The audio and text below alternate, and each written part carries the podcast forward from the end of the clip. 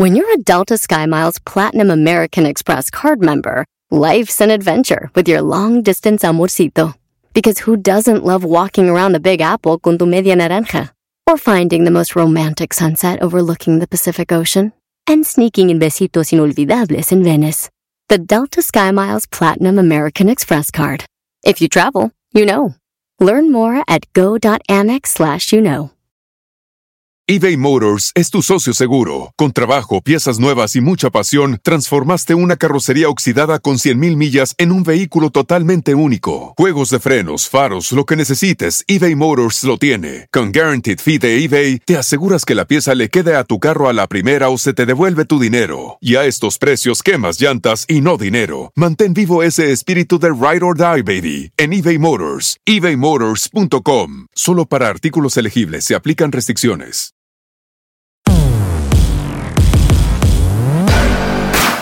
Oiga, bienvenido a Póngase los tenis. Rorris, un podcast más. Así es, Un día bienvenido. más, un programa más, una oportunidad más. Y quiero arrancar con eso de una oportunidad más, porque siempre el tener la oportunidad de escuchar, de aprender, el darle el tiempo a un libro, a un podcast, a un audiolibro, a, no sé, a un seminario, a algún curso, cualquier cosa que te haga ser mejor, eh, que te haga crecer estándares, que te haga eh, salir de la zona de confort, que te haga analizar en dónde estás, a dónde quieres ir, eh, qué estás haciendo de tu vida, o qué herramientas tienes para enfrentarla, o simplemente romper paradigmas, o escuchar nuevas opiniones, Rorris. Porque mm, uno de los peores errores que un ser humano puede tener es creer que lo sabe todo o que tiene la verdad absoluta. Creo que eh, es el principal error, el La- no darse la oportunidad de aprender, La de poca escuchar. disposición a seguir aprendiendo. Por supuesto. Y hoy, eh, pues estamos de manteles largos otra De vez. manteles Rorris. Eh, largos, de alfombra roja y caravana. Afortunadamente, aquí en Póngase los tenis hemos tenido muchísimas personalidades extraordinarias de invitados.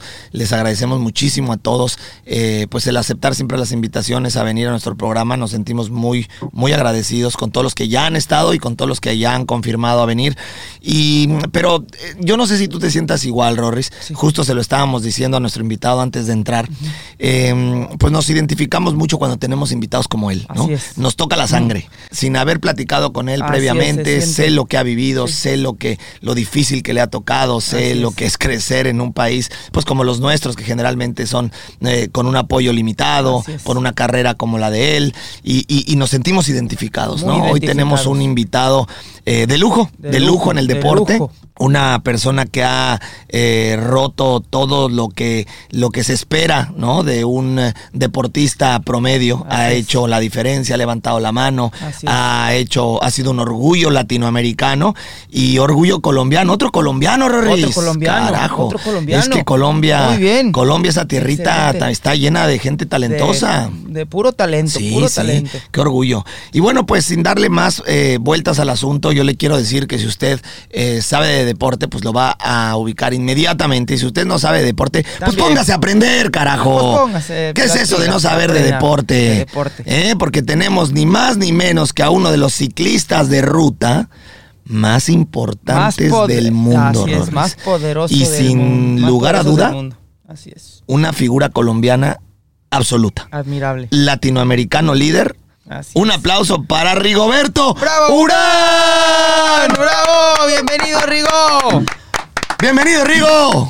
Hey, ¿qué más pelo, Rodríguez? ¿Todo bien o qué, muchachos? Oiga, Bien. feliz, feliz de estar aquí con ustedes compartiendo. Muchas gracias por esa gran invitación y bueno, me alegra que me inviten a esta podcast porque vamos a hablar del deporte, pero más allá de la importancia que tiene eh, para uno triunfar la disciplina y no solamente en el deporte, sino en la vida, los La vida. fracasos, porque muchas veces la gente eh, cree que el deporte es ajeno a la vida, no, el deporte es vida y como uno como deportista aprende a llevar muchas cosas para salir adelante y también aprendemos a tener paciencia. ¿Por qué? Eh, ahora queremos todo rápido, ¿cierto? En el deporte no, en el deporte pues a veces los resultados llegan y hay otros años que se tardan mucho tiempo, mucho tiempo y en ese tiempo es muy importante que la gente no abandone su carrera, su trabajo porque a veces se pierden la oportunidad. Hay que tener un poquito más de paciencia, más dedicación y amor por lo que uno hace. Por supuesto, qué orgullo, ¿no, Rorris? Escuchar a alguien que ha utilizado la disciplina como plataforma para es. triunfar. Sin duda, Rigo, eh, déjame decirte,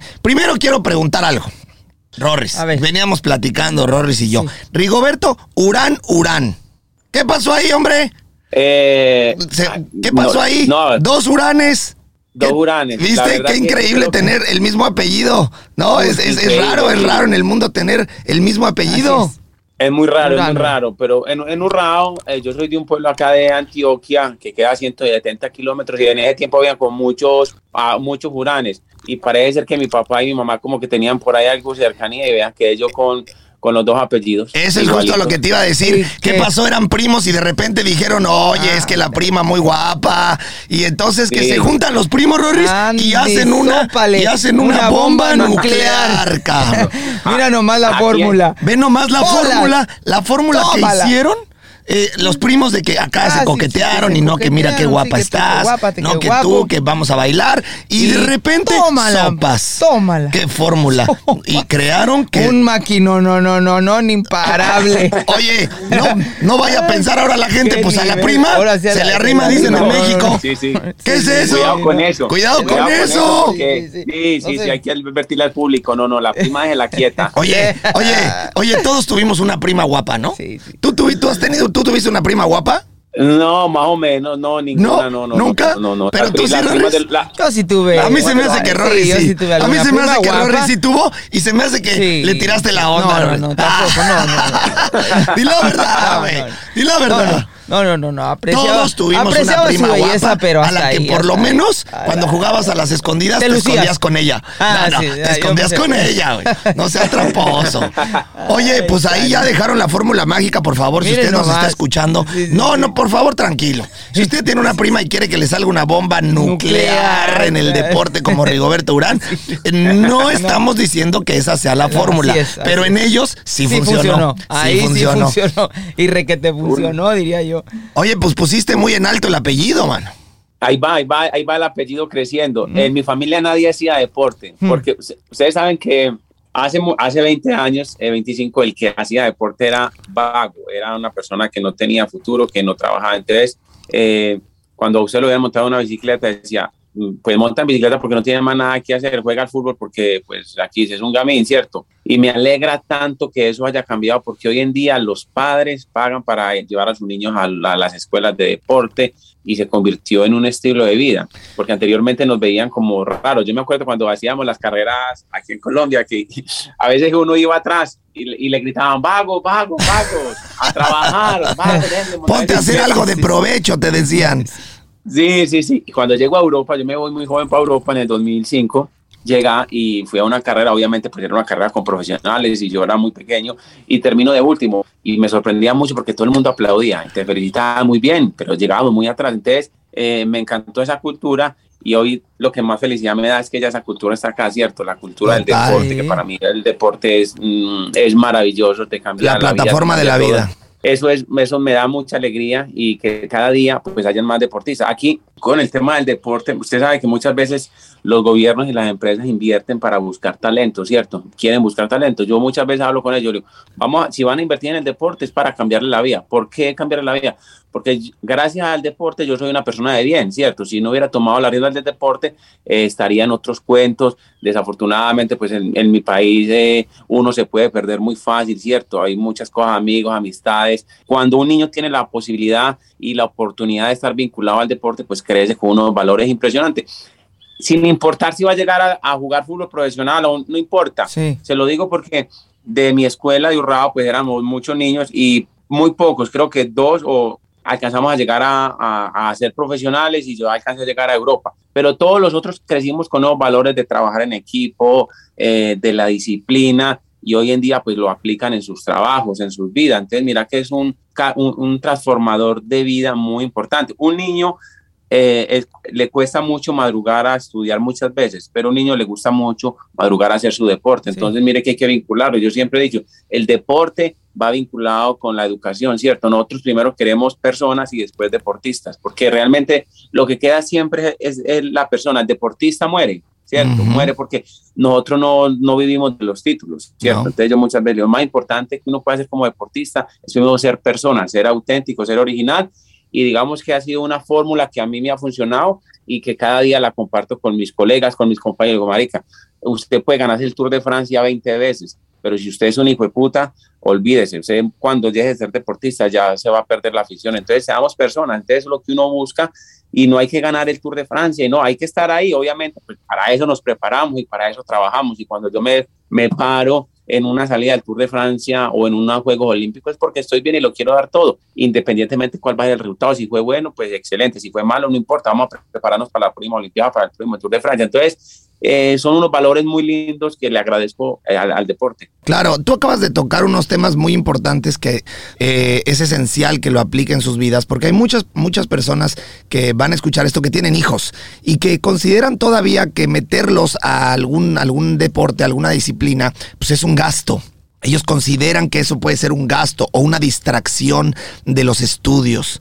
Y tú acabas de decir algo muy claro. Lejos de si llegan a ser profesionales o no, el empezar a tener una disciplina deportiva cuando tienes una edad inicial te ayuda a tener nuevos intereses, estándares elevados, eh, patrones de comportamiento adecuados, estar enfocado en lo que debes, derrochas energía en, de manera positiva. Por lo tanto, cuando un niño tiene este nivel de dopamina, endorfinas, oxitocina creadas por el deporte que te estás que te están llevando a hacer todos los días, al final también estás mucho más despierto para poder aprender en la escuela, para poder desarrollarte, para poder enfocar todas tus habilidades. Y bueno, pues de ahí pudiera salir un futuro deportista profesional o no, pero al final es como crear las bases que van a regir la vida de ese niño para el resto de su vida. Por eso la gente no tiene que ver el deporte como una como un gasto, sino como la alternativa perfecta para la educación de un niño a futuro. Así es, pero mire, hay, un tema muy importante ahí, Rodri, que es el siguiente. Hay un error muy grande que los padres se convierten en entrenadores de sus hijos o sus padres, si el padre de pronto no alcanzó a llegar al fútbol profesional, al, al, deporte profesional, quiere que su hijo llegue, entonces se convierte en su entrenador. Y muchas veces cuando un padre es entrenador, acaba con su hijo, porque sí. le exige más de lo normal. Y también para mí es muy importante, y lo recalco bastante, que un niño no le podemos exigir resultados. Por eso cuando uno lleva a sus hijos, estamos hablando eh, hasta la edad de los 15 años, sí, de ahí para sí. abajo, ¿cierto? Cuando un niño va a hacer deporte, cualquier deporte, eh, y cuando no cumple esos objetivos, porque obviamente pues tienen sus, sus campeonatos, sus torneos, no puede el entrenador machacarlo tanto, tanto, porque hemos visto, yo he visto mucho, sobre todo en Europa, que son muy buenos hasta los 16, 17 años, entrenan como nosotros, como los profesionales. Entonces, desde niños van muy, muy full y tienen, digamos, esa posibilidad de, que yo tuve cuando llegué a Europa. Cuando llegan a un equipo profesional, pues ya están cansados, ya no quieren. Entonces, para mí, en los niños, el deporte tiene que ser un juego. Diversión. Obviamente ellos compiten y todo, pero hay que tener mucho cuidado con los entrenadores que no los machaquen mucho, porque cuando un niño usted lo machaca mucho y porque no consigue un objetivo, se puede convertir en un problema se puede convertir en un problema de, social para él, porque dice, no sirvo para este deporte, no sirvo para esta cosa. Entonces, hay que tener mucho cuidado donde llevamos nuestros hijos a entrenar, a practicar deporte. Obviamente, cuando uno es más grande, pues ahí te machacan demasiado y es claro. normal y ya estaba acostumbrado a eso porque hay unos dineros de por medio y todo. Pero en esas edades tan, tan pequeñas, hay que tener, hay que, hay que verlo como, una, como un juego, ¿sí me entiende? Que sea como un juego para que lo aprovechen y para cuando tengan, cuando lleguen al deporte profesional, sigan teniendo esa hambre, porque realmente para uno ir por los objetivos no es el dinero, sino la pasión que uno tenga y que tiene que amar mucho este deporte o cualquier deporte, las ganas que uno tenga, porque está por encima de los títulos. Yo tengo mucha gente que admiro en el deporte profesional, futbolistas que tienen su vida resuelta y son más profesionales que cada año son más profesionales. Entonces, eso es un factor muy importante en el que uno como padre pues tiene que mirar y no exigirle mucho a sus hijos en ese tema. No, no estoy hablando de, de, de, exigirles entrenando, claro que hay que exigirles porque es una disciplina. Estoy hablando cuando no se pueden lograr esos objetivos. Claro. Que para ellos es como haber perdido pues prácticamente una Olimpiada, un Tour de Francia, que los acaban. Entonces hay que tener mucho cuidado con ese tema. Claro, déjame, Rigo, ¿tú cuántos años tienes? 34, y parezco de 25, pero tengo 34. Yo, yo sé, yo sé. ¿Y cuántos hijos tienes? Para que la gente lo sepa. Tengo, ¿De Tengo dos hijos, Matías que tiene 10 años y ahorita Carlota que tiene 6 meses. Pues mira, entonces eh, efectivamente tú ya con tu hijo de 10 años has vivido un poco esta cuestión. Déjame decirte para que a la gente lo, lo, lo, sepa un poco cuáles son nuestras recomendaciones. En mi caso, yo tengo dos, tengo a Romina de que cumple 12 ya en unos días y Fabiana que tiene 8. Y déjame decirte que eh, lo que estás diciendo sucede mucho porque yo he estado con muchos amigos y familiares y gente cercana que efectivamente son un poco frustrados de algún deporte, de alguna disciplina y quieren obligar a su hijo a que ellos tengan la carrera que ellos no pudieron tener. Pero, ¿cómo saber o cómo sería la manera de presionar de manera correcta? En mi caso, lo que yo he hecho es eh, llevar a mis hijas a diferentes opciones. Jamás presionándola a que se queden donde a mí me gusta, sino pues, que prueben el ballet, que prueben el básquetbol, que prueben el tenis, que prueben el, el- la gimnasia. Por ejemplo, eh, mis hijas afortunadamente salieron, pues son muy ágiles para el deporte y no sabes qué bien juegan tenis. Impresionante, empezaron, agarraron el tenis y impresionante iban en el tenis y de repente un día, papá, pues queremos gimnasia olímpica. Bueno, pues hágale, hágale. Y se fueron a la gimnasia olímpica y ahora son las más felices. Es decir, lejos de presionarlas de no, no, no, no, no, te quedas aquí y te amuelas y te aguantas y le sigues.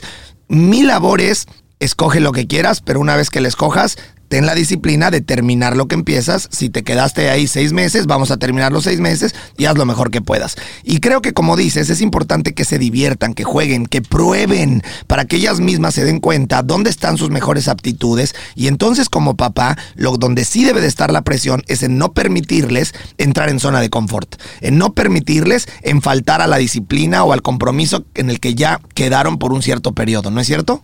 Y es muy importante que los padres sean realistas, porque los padres a veces tienen el error de, de contar las mentiras. ¿Por qué le digo yo? A ver, mi hijo Matías, pues uno como ciclista que le regala la bicicleta, ¿cierto? Claro, ahí está. y estuvo un tiempo en el velódromo acá en Medellín entrenando, no le gustó, estaba cansado, se retiró de eso, estuvo apenas dos años, después cogió el fútbol y empezó con el fútbol. Pero como tú dices, cuando no hay la disciplina, yo le digo, Mati, si tú quieres ser futbolista, hermano, hay que tener más disciplina. O sea, uno como padre, le digo, parce, usted para entrenar, o sea, no te puedes levantar a esta hora, te tengo que ver entrenando aquí en el campo, verte la actitud, pero es que no la tienes, mi amor. O sea, hay que ser realista con los hijos, no es nada malo. O sea, mi amor, puedes que llegues, pero si sigues así, olvídate. O sea, no hay disciplina. Tú ves que yo todos los días me voy a entrenar y todo, pero te levantas a las 10. Uno como padre tiene que decirle, a ver, hombre, no te veo futuro, sí te veo. ¿Por qué? Por la actitud, porque no te veo, tengo que ver entrenando más, con más ganas, eh, que tenga la pasión, porque cuando yo inicié en este deporte, yo me levantaba a las 5 de la mañana a montar Sí, uno lo trae, uno lo trae. ganas. Ni siquiera te tienen Sí. que presionar, eso lo dices, como lo dices, es cierto. Cuando, cuando todos los que fuimos deportistas lo hacíamos por las ganas de ser, el hambre la traes, ¿no? Con el hambre se nace. Entonces yo le digo, si quieres ser, pues tienes que demostrarlo más, porque tu competencia, o sea, en el fútbol, aquí pues la cantera que hay acá en Colombia, entonces para jugar en un equipo, entonces yo le decía, ¿para qué vamos a ir a un club a pedir que te reciban si te van a poner en la banca? Eso, hay que ser también realistas con los hijos y no ilusionarlos muchos, no ilusionarlos porque cuando los ilusionamos demasiado y no tienen la disciplina, porque a mí me preguntan, ¿el ciclista se hace o nace? Hoy, en día se puede hacer, con el esfuerzo, con la disciplina, se puede hacer pero eso hay que tenerlo desde adentro. Si no lo tiene, 100%. si no lo ve uno, pues hay que contarle, pues hay que tener más disciplina, hermano, porque así no funciona. Y el deporte hay que tener eh, muy enfocada las metas. Y si es un día domingo, un día festivo que hay que entrenar, pues hay que entrenar, ya. Es lo que hay que hacer. Hay que cumplir una labor que te manda tu entrenador. Tienes que correr 30 minutos y, vas caminando. Entonces, parcero, ¿a dónde vamos? Totalmente.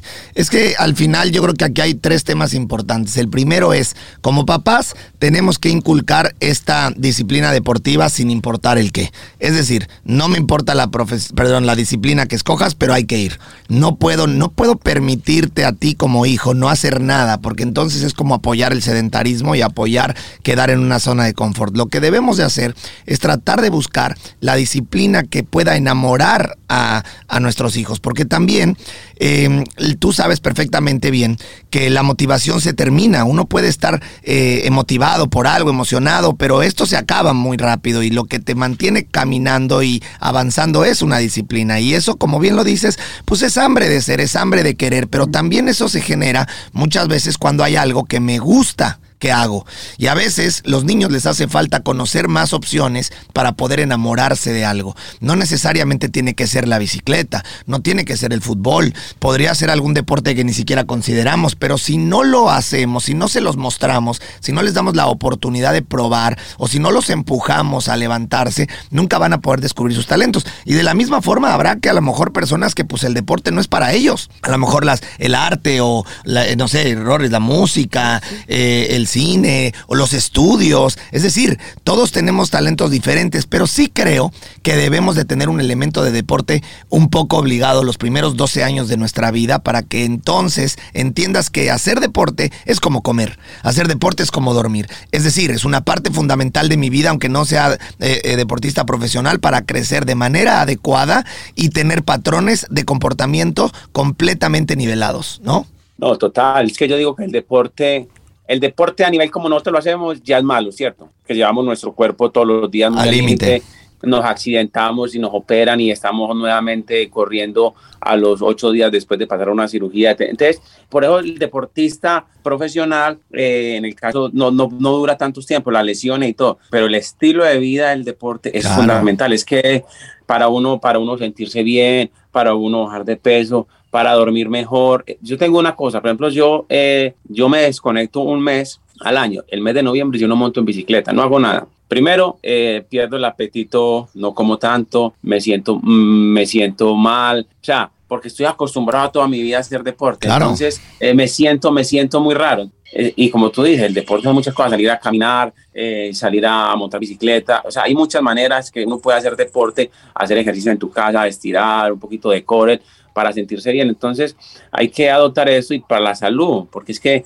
uno cuando tiene una vida de deporte, una vida que usted se cuida, pues realmente vas a durar mucho más y puedes sobrepasar más las dificultades, los accidentes, tu cuerpo recupera más. Y, y entonces en ese tiempo de noviembre, hermano, me siento, como digo yo, como agüevado, como perdido, ¿cierto? Como que como que me hace falta algo y se nota como la mitad, mejor dicho, me va mal, no mal, me, siento como que no es el Rigo, porque estoy acostumbrado.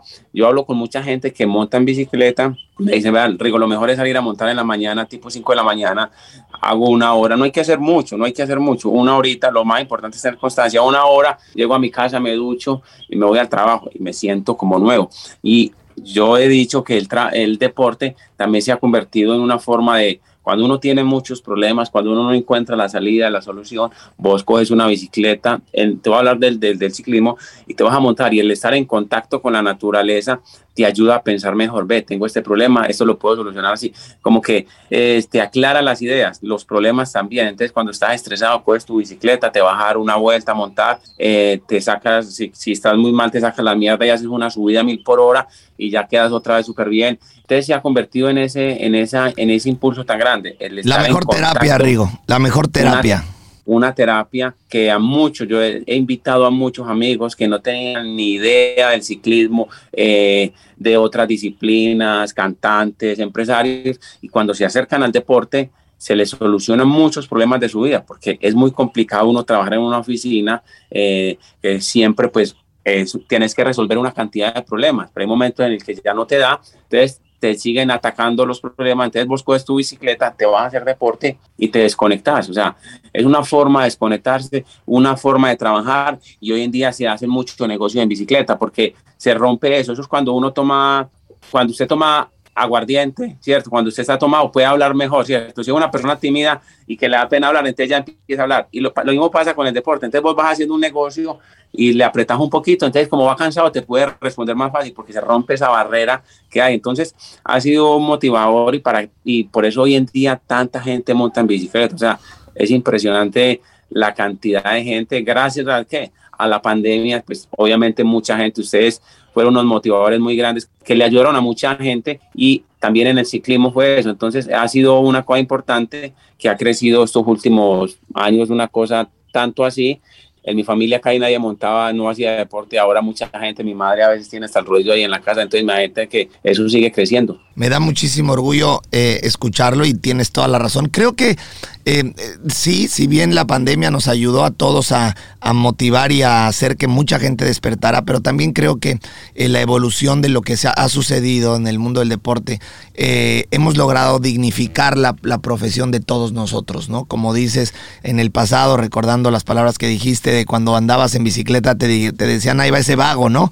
Eh, póngase a estudiar, haga algo de provecho, eh, ¿no? Y como Sí. dices, pues los futbolistas también, También. eh, no, pues que eres futbolista, mamá, ¿qué? Este, no, tú no estudias o qué, no, ¿por qué no haces algo de provecho? A ti mismo, Rorris, tu papá te lo dijo en algún momento, ¿sí o En no? algún momento no, sí te lo dijo, ponte a estudiar, No, ponte a hacer la algo de escuela, la provecho, escuela, a la de- escuela. Nada de seguir ahí Yo la recuerdo que mi mamá también y mi papá me dijeron, Rodrigo, pues ya, ya es hora de ponerte a hacer las cosas en serio sí, sí. y ya ponte a estudiar. Entonces, y creo que ahora, como bien dices, ahora además es una admiración. Ahora hasta ser entrenador, antes era como, pues no tengo nada más que hacer, soy entrenador, ¿no? Antes era como, como, pues al que no le fue bien en la vida, anda ahí de entrenador.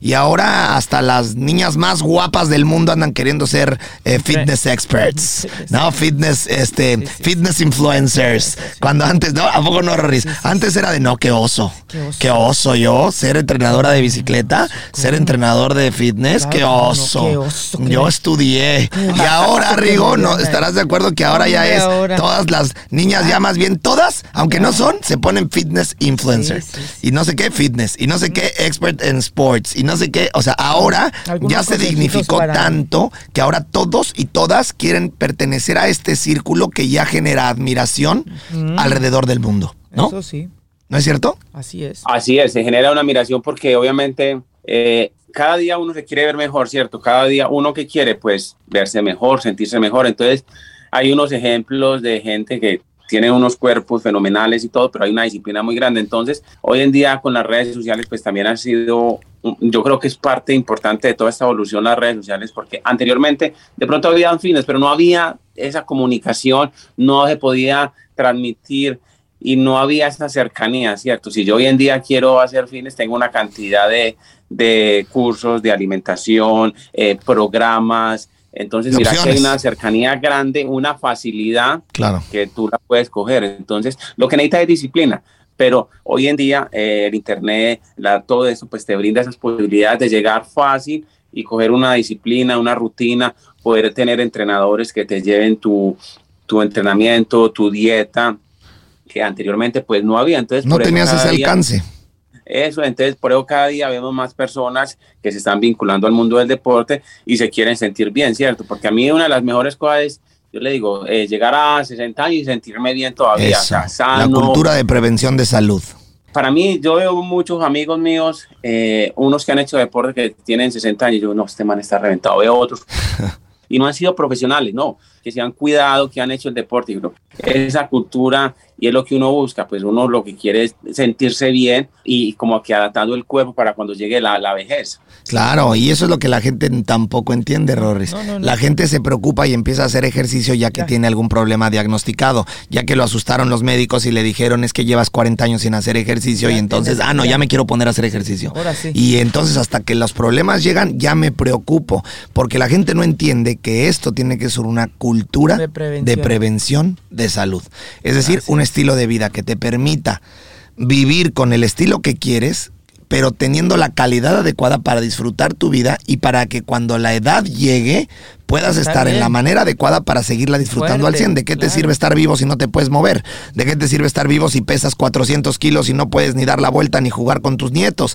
¿De qué te sirve eh, tener vida, Rory, si, si no te puedes agitar tantito porque tienes hipertensión por la, la- la mala calidad de alimentación que has tenido toda tu vida? Diabetes, en fin, tantas enfermedades que podrían evitarse, como tú dices, Rigo, con una hora de ejercicio al día.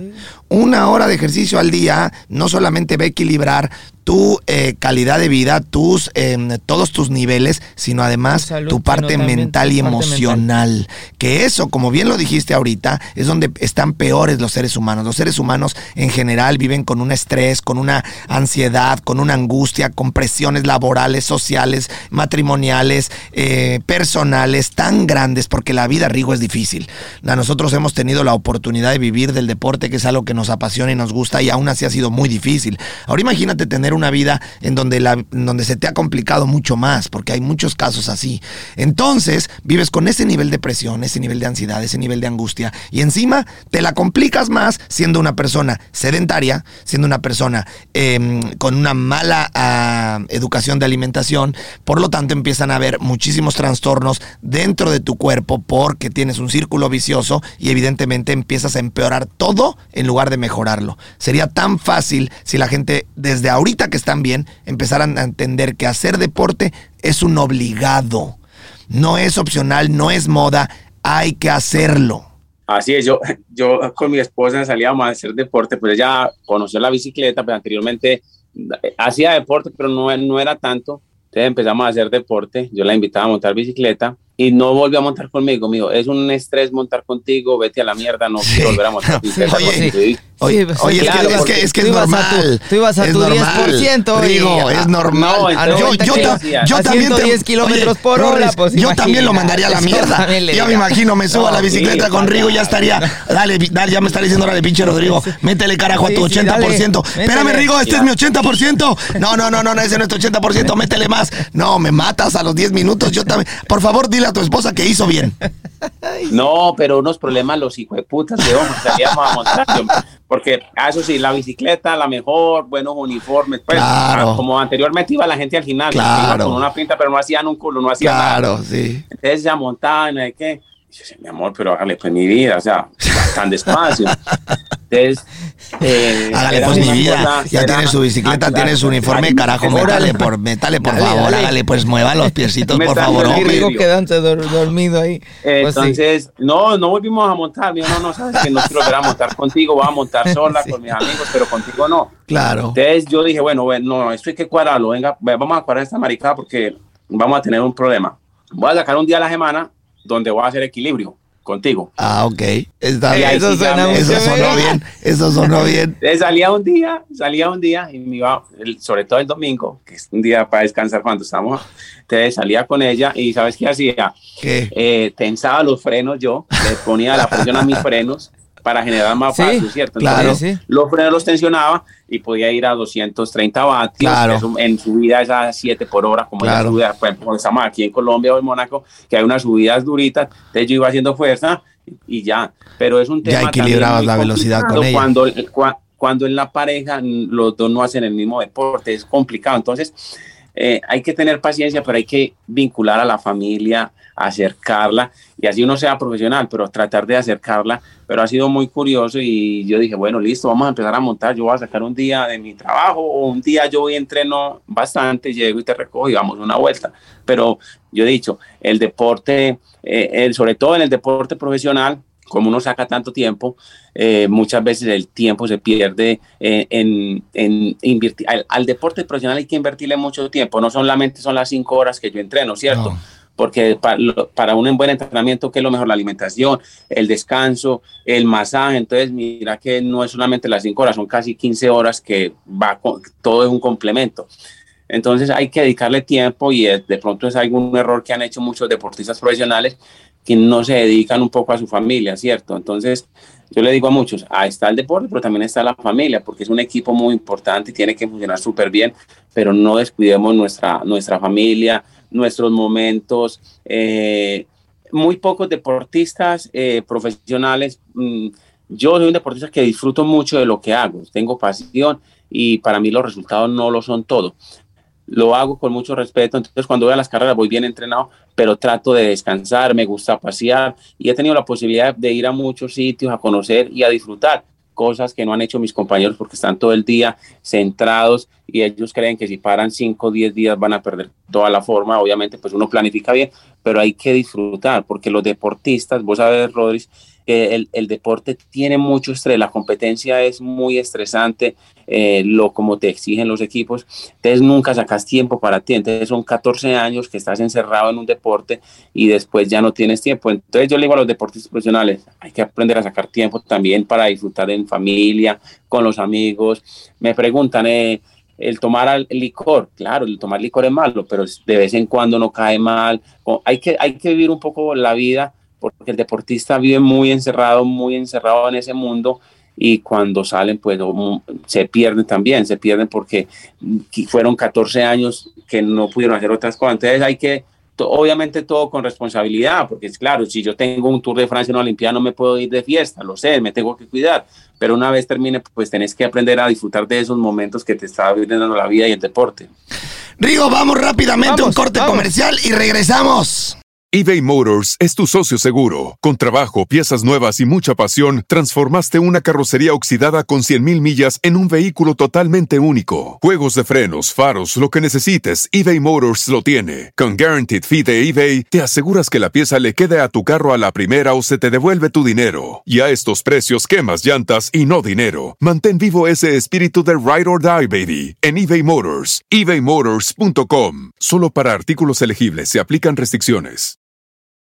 Hop, hop, hooray! Nordstrom Rack's got sweet deals on everything Easter, which is Sunday, March 31st. Get to Nordstrom Rack now and save on Kate Spade New York, Too Faced, Steve Madden, Calvin Klein, and more from just $30. Score great brands and great prices on Easter looks for everyone, plus spring decor, gifts, and all kinds of deliciousness. Rack up the deals today at your Nordstrom Rack store. What will you find? Puedes hacer dinero de manera difícil, como degustador de salsas picantes, o cortacocos, o ahorrar dinero de manera fácil con Xfinity Mobile. Entérate cómo clientes actuales pueden obtener una línea de un límite intro gratis por un año al comprar una línea de un límite. Ve a es.xfinitymobile.com. Oferta de línea o límite gratis termina el 21 de marzo. Aplican restricciones. Xfinity Mobile requiere Xfinity Internet. Velocidades reducidas tras 20 GB de uso por línea. El límite de datos puede variar. At Capella University, you'll get support from people who care about your success. From before you enroll to after you graduate, pursue your goals knowing help is available when you need it. Imagine your future differently at capella.edu. ¡Listo! ¡Listo! Estamos de vuelta, mi querido Rigo. Eh, regresando a tus últimas palabras, estoy completamente de acuerdo, Rigo, contigo. Te voy a decir por qué. Porque mm, definitivamente cuando estás metido en el deporte profesional, a veces se te olvida vivir, se te olvida disfrutar y se te pasan los años y cuando de repente te abren la jaula, como bien dices, pues te desbocas, ¿no? Y no tiene nada de malo. Lo que sí, también como yo le digo a la gente, aunque no sean deportistas profesionales, hay que aprender a pelear tus batallas. Es decir, escoge tus batallas.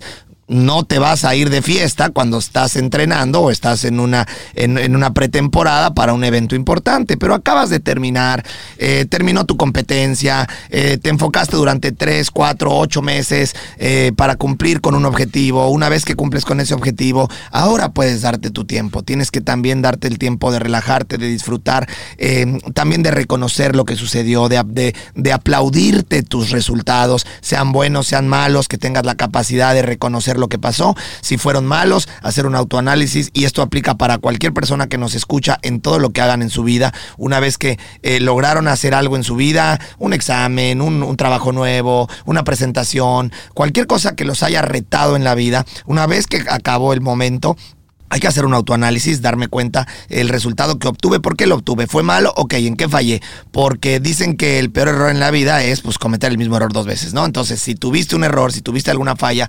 reconocerlo y entonces trabajar para en la siguiente competencia que tengas no fallar ahí. Pero si las cosas fueron buenas, también hay que aplaudirse, porque sabes, yo no sé si te pase a ti, eh, a mí me pasó muchos años y creo que me sigue pasando a veces y estoy tratando de enfocarme para que no me pase. Y es que también a veces queremos que vamos tan rápido eh, en, nuestra, en nuestra vida, en nuestra profesión, en, en- eh, cuando empezamos a tener éxito en una u otra cosa, que vamos como, como en esta bicicleta a toda velocidad de bajada y no, y no disfrutamos los triunfos.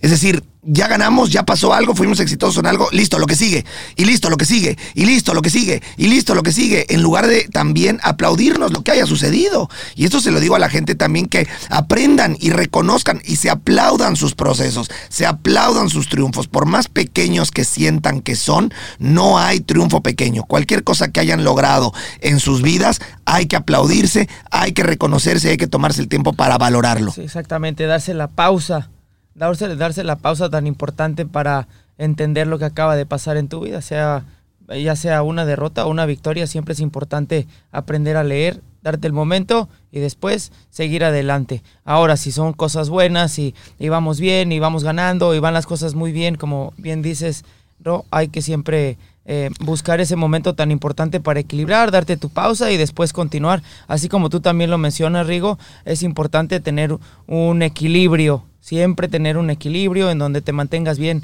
emocionalmente, contento, satisfecho, en donde estés bien con tu entrenamiento, en donde estés bien contigo, en donde no caigas en ese estrés tan, eh, tan fuerte que muchas veces inclusive es contraproducente a los atletas también cuando entran en determinado estrés eh, eh, previo a sus competencias, que viven amarrados 100% a la competencia, a veces suele ser contraproducente porque aparecen ahí de pronto lesiones, o, inclusive emocionalmente puedes caer en algún problema.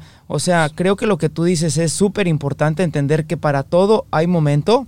Hay que obviamente tomarlo con mucha responsabilidad dependiendo la etapa en la que estés cruzando. Si estás previo a una competencia, ser, responsable, que estás previo a una competencia, al 100, metido al 100. Pero darte también tu momento para, para respirar, para entender, para eh, vivir el momento y también respetar el proceso y no solamente disfrutar de la competencia, sino también disfrutar del momento de preparación que a veces el proceso a, llegar. el proceso a llegar que a veces a los atletas se les se nos olvida. Se les olvida, por ejemplo, lo que se acaban de decir, imagínate una imagen que yo están en el podio, acaba de ganar la competencia y no se ríen. Marica, pero si acabas de ganar sí, una carajo, disfruta, ríete, grita, grita. Ríete, grita. Claro, carajo, entrenaste tanto.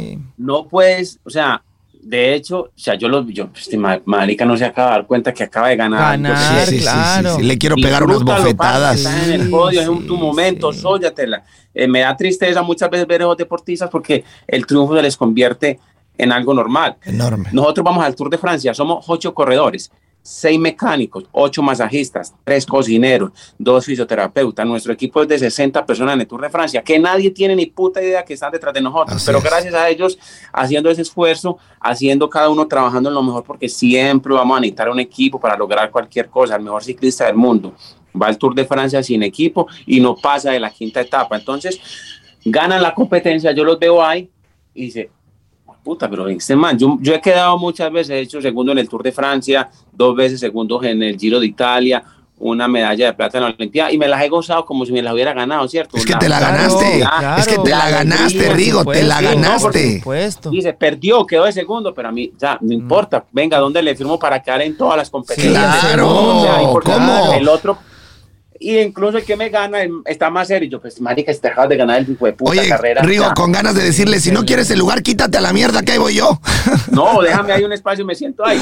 Entonces, sí. eso lo que dicen, no podemos pasar. Y ustedes, por ejemplo, vieron ahorita en los Juegos Olímpicos lo que pasó con esta niña americana que sí, iba a competir. Claro. Eh, esa, esa, eso que hay a través del deporte que muchas veces nosotros deportistas contamos las cosas buenas. ¿Por qué? Porque ya hay demasiadas claro. cosas malas en el mundo, uh -huh. tristezas. Sí. Y a mí no me gusta generar lástima, generar pesar, porque uno no puede contar todo lo que hay detrás de uno, Claro, ¿cierto? claro. Cuando puede contarle, mira, no, es que hace cuatro años, tres años estuve en, la, en el hospital de Barcelona, vuelto mierda, con cuatro costillas, pulmón perforado, cla- eh, Clavícula reventada, clavícula, y con la mujer que me decía, ya no vuelves a montar bicicleta, esta es tu última carrera. Claro. Yo pues, si ya la familia quiere, listo, me retiro de esta mierda. Lo que pasa es que uno no puede tomar decisiones ni cuando está muy triste ni cuando está muy contento porque Sí. siempre lo va a cagar. Yo le digo, Sí. vamos a esperar un momentico, me quiero recuperar, quiero volver a intentarlo, porque para mí el deporte, pues, tengo un equipo que me ayuda mucho, que tenemos una muy buena relación y eso es lo más importante cuando uno hace parte de un equipo profesional, tener una buena comunicación y aprender a valorar cada persona del equipo. Muchas veces me preguntan, bueno, Rigo, ¿cuándo te vas a retirar? Obviamente llevo casi 16 años siendo ciclista profesional. Yo le digo, el día que me, yo me vaya a retirar es el día que yo no sienta, primero, cuando esté en una competencia, ese susto, eh, nervios, porque es una adrenalina muy linda, ¿cierto? Que cuando, cuando uno no sienta como eso, esa, ese nervio antes de salir, esos sustos, eh, quiere decir que ya no, Ya no tienes nada que hacer yo me levante, que el, el entrenador me tenga que llamar. Hey, Rigo, mire, hoy es domingo, hermano, hoy tenías que entrenar cinco horas, no hiciste nada, porque soy yo. A mí el equipo no me tiene que decir qué tengo que hacer ni nada, soy yo. Entonces, aparte de tener un buen entrenador, los mejores entrenadores tenemos que dar nosotros mismos la disciplina, porque ustedes tienen a su gente, ustedes la preparan, pero ustedes no pueden ir a llamarla. Oiga, levántese, pues, hermano. Que hay que Como entrenar, nosotros o sea, decimos, Rigo, uno puede llevar al caballo a donde esté el agua, pero no lo puedes obligar a tomar. Entonces es eso, es que cada uno tenga autodisciplina, no, no disciplina, autodisciplina, que uno haga las cosas porque quiere, porque eso es lo mejor en, cual, en cualquier ámbito de la vida deportiva, empresarial, familiar, es lo más importante, tener autodisciplina y hacer las cosas con buena actitud. Si las vas a regular, pues no las haga porque ya mucha gente las hace regular. Vamos a hacer las cosas bien o vamos a tratar de hacer las cosas bien y como decían ustedes ahorita, tratar de aprender, tratar de adaptarnos a los cambios. ¿Por qué? Porque el deporte ha evolucionado mucho y ustedes son testigos de eso. Yo les voy a hablar del ciclismo. El ciclismo ha pasado por tres evoluciones. Anteriormente eran bicicletas pesadas, pesaban 10, 12 kilos de hierro. Hoy en día las bicicletas están en 6.8 kilos. La ropa, la ropa, eh, hoy en día se hace ropa, se estudia en el túnel del viento, nosotros hacemos pruebas en el túnel del viento donde estudian también los, los F1 y ahí buscamos para qué, para que el ciclista y la bicicleta sea una pieza, que vaya muy rápido, que vaya muy rápido generando poca potencia. Entonces, ha evolucionado mucho. Luego llegó el entrenamiento con los vatios puedes ganar el Tour de Francia, puedes quedar de segundo, puedes quedar de tercero. Tus vatios para ganar el Tour de Francia necesitas 6,8, 7,2 vatios para ganar un Tour de Francia. Si tienes menos, puedes estar entre los 10 primeros. Entonces ya todo eso se mira y se trabaja. Y ahora está la evolución de la alimentación, que la alimentación hace una parte fundamental, súper importante, que es muy difícil cierto, es complicado adaptarse cuando llevas tantos años eh, de una alimentación diferente. Hoy en día, pues, te comes lo que te consumes.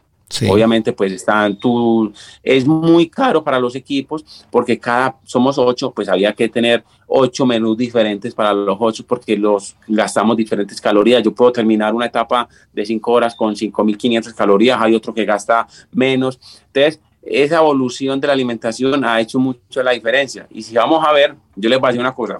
Para mí, los seres humanos de hoy somos más débiles. Hoy. Hace 50 años yo creería que la gente era más fuerte, más. Pero hoy en día vamos más rápido, hacemos más récords, vamos súper, mejor dicho, hemos evolucionado en todo, es porque tenemos una cantidad de, elementos que nos brindan eso y la preparación, porque anteriormente no tenían toda esa posibilidad esta gente de hace 60 años cuando corrían el Tour de Francia a todo lo que tenemos hoy. Yo me preparo exclusivamente para un Tour y una Olimpiada.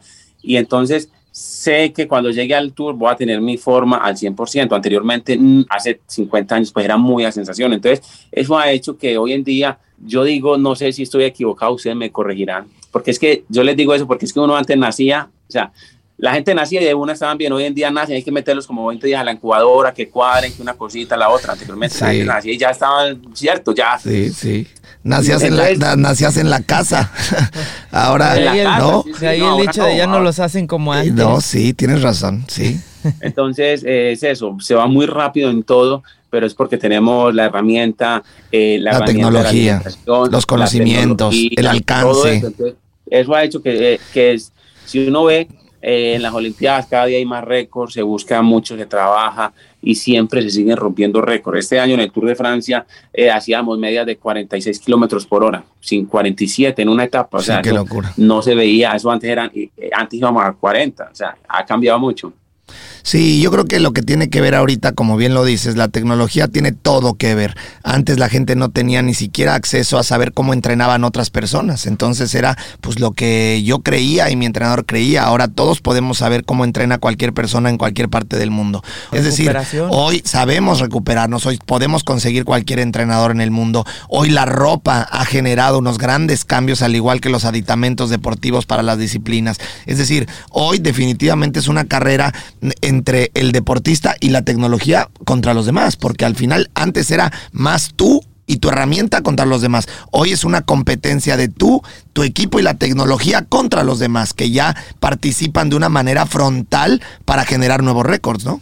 Sí, no sé, no sé hasta dónde podrá llegar esto, no sé, porque si uno se pone a ver en el fútbol, vemos, pues, yo de fútbol no sé mucho, pero tengo algunos amigos, eh, hacen los 100 metros prácticamente como para participar en la Olimpiadas, son unos atletas. Anteriormente uno veía el fútbol, era un fútbol más lento, hoy en día son atletas con un balón. O sea, es que sabes en lo que ha, sabes en lo que ha cambiado, Rigo. Yo nosotros, bueno, pues tuvimos eh, eh, tuvimos que crecer, bueno, no tuvimos, fuimos parte de todo ese crecimiento cuando no había estos niveles de tecnología actuales, porque aunque yo sé que me ves de 28 años, yo sé que me ves en la pantalla y dices, no, no, es que este Rodrigo tendrá 25, 24, este, este chaval, y Rorris eh, se ve más grande que yo y dirías unos 30, pero yo tengo, mi querido Rigo, ya 43, entonces soy school. Me tocó jugar cuando no había internet.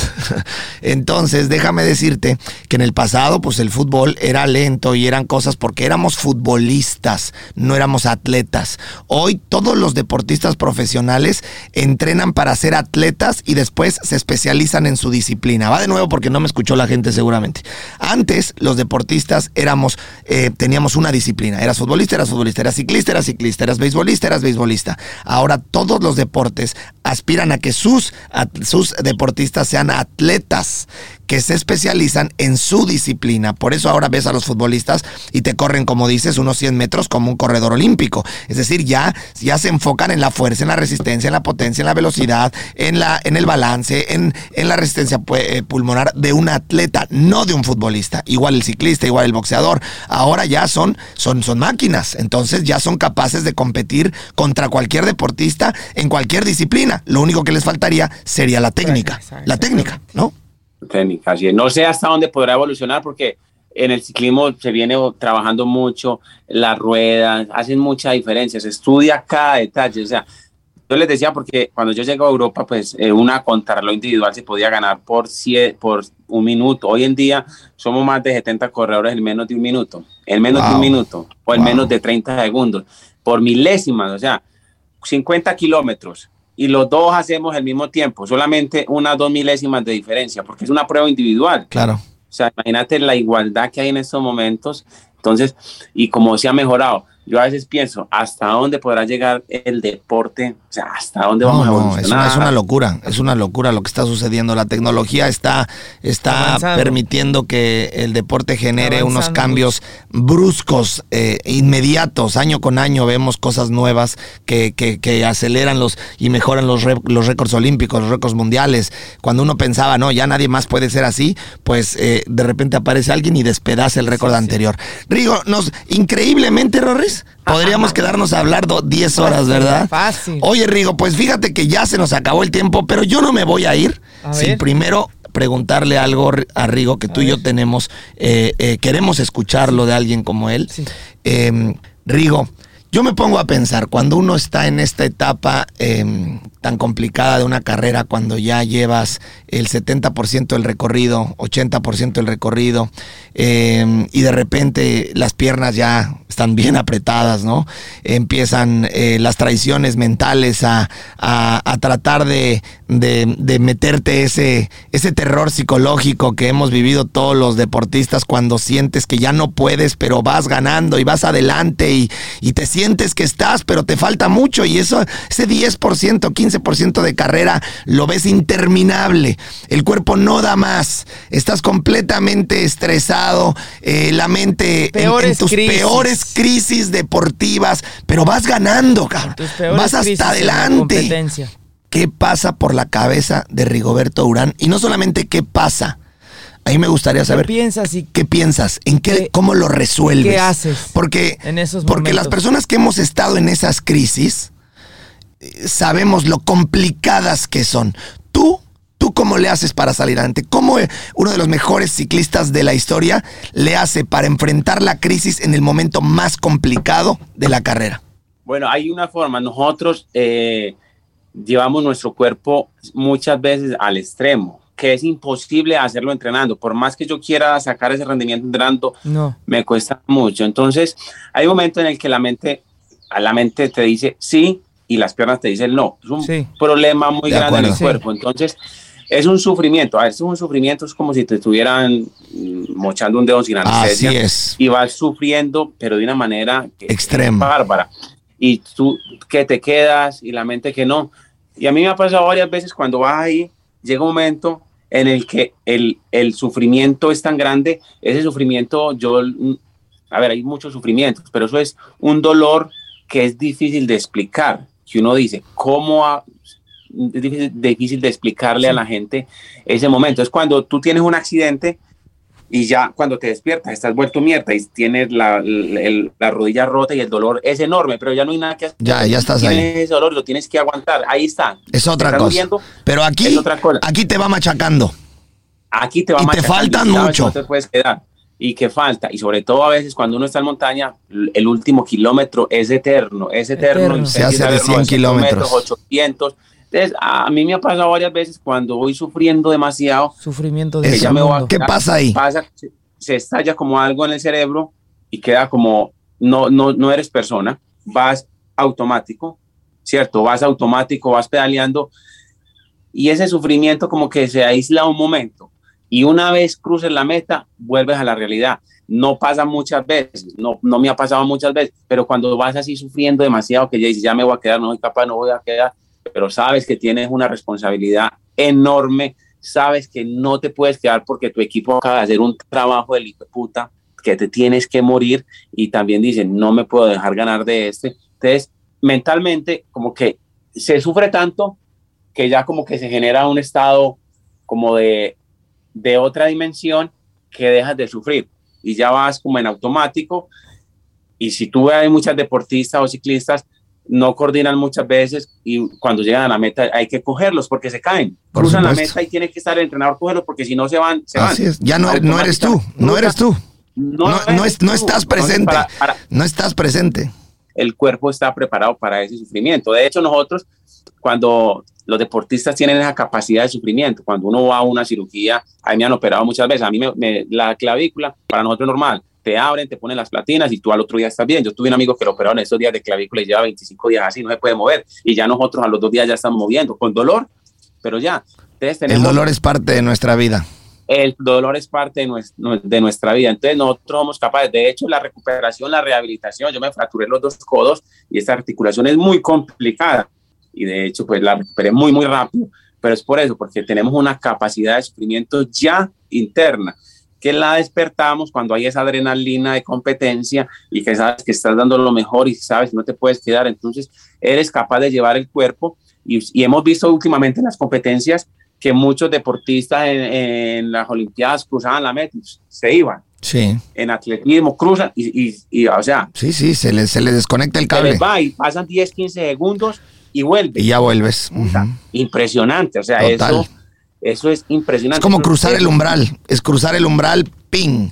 El, el umbral del esfuerzo, el umbral del, del dolor, el, um- el umbral. El umbral del inframundo. eh, sí, y en ese ping te desconecta, pero vas en automático.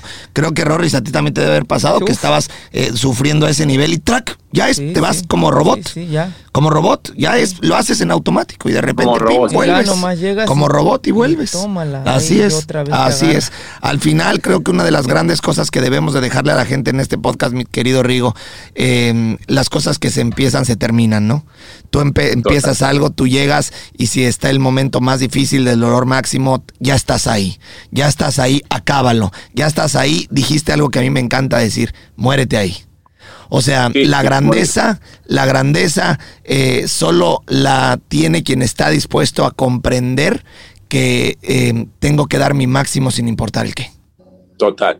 Y tú eres uno de esos que has Eh, aprendido a decir me muero en el camino y, hasta- y me muero en el camino y, Hasta el y- y- y- final. y me mato hasta el final. ¿Por qué? Porque soy capaz, porque estoy entrenado y porque no vine aquí a renunciar. Bueno, y entonces, ¿cuándo nos vamos a ver para montar bicicleta? Para que me acepten una Ah, invitación pues allá. montar por bicicleta. favor, hágale Ahora pues, que- mijo, como así. que hagas equilibrio. Comprometa. Cuando avisa, para no, entrenar. nomás avísame qué día ¿Qué día haces equilibrio. equilibrio para- qué día te toca equilibrio. darle? Porque el día No, que te toque equilibrio, ahí vamos. En Miami es muy fácil. Yo estuve este año, todo el año entrando en Miami al inicio del año y bueno, es súper fácil. Es plano, lo único un poco de viento y el puente ahí de, de pero es muy, muy no. Oye, hasta- hagamos hasta- un, hagamos un compromiso doble. Mira, la próxima vez que vengas a Miami, nos vamos a andar en bici. Listo. en- y hacemos este Cerrado. equilibrio.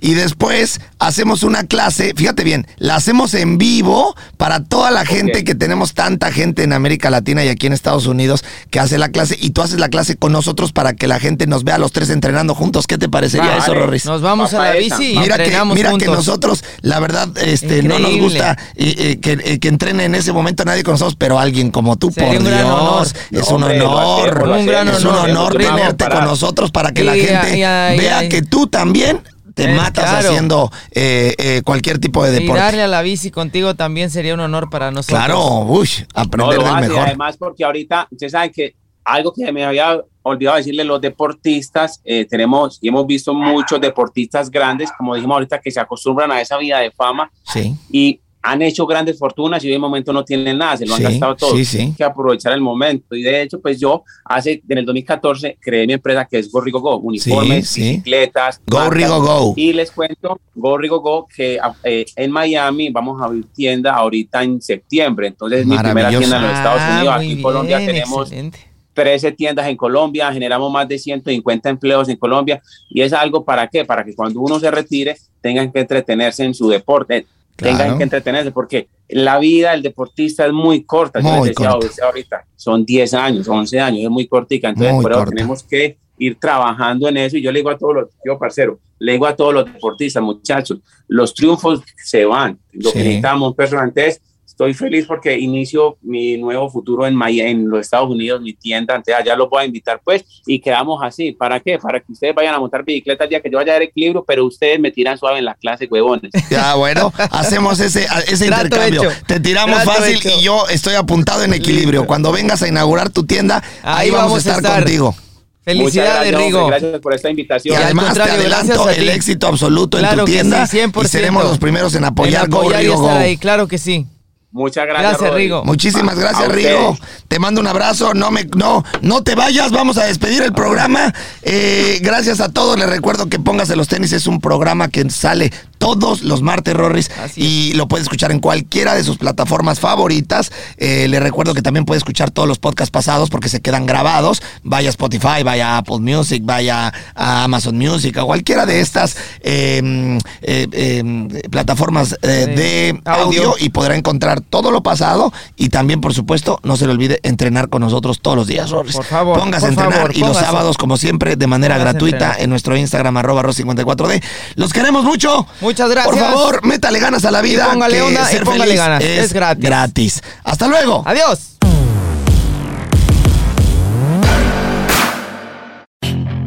Puedes hacer dinero de manera difícil, como degustador de salsas picantes, o cortacocos, o ahorrar dinero de manera fácil con Xfinity Mobile. Entérate cómo clientes actuales pueden obtener una línea de un límite intro gratis por un año al comprar una línea de un límite. Ve a es.xfinitymobile.com. Oferta de línea o límite gratis termina el 21 de marzo. Aplican restricciones. Xfinity requiere Xfinity Internet. Velocidades reducidas tras 20 GB de uso por línea. El límite de datos puede variar. Sometimes it takes a different approach to help you unlock your true potential. With Capella University's game changing FlexPath learning format, you gain relevant skills you can apply to your career right away. Earn your degree from an accredited university and be confident in the quality of your education. Imagine your future differently at capella.edu. Capella University is accredited by the Higher Learning Commission. Learn more at capella.edu slash accreditation.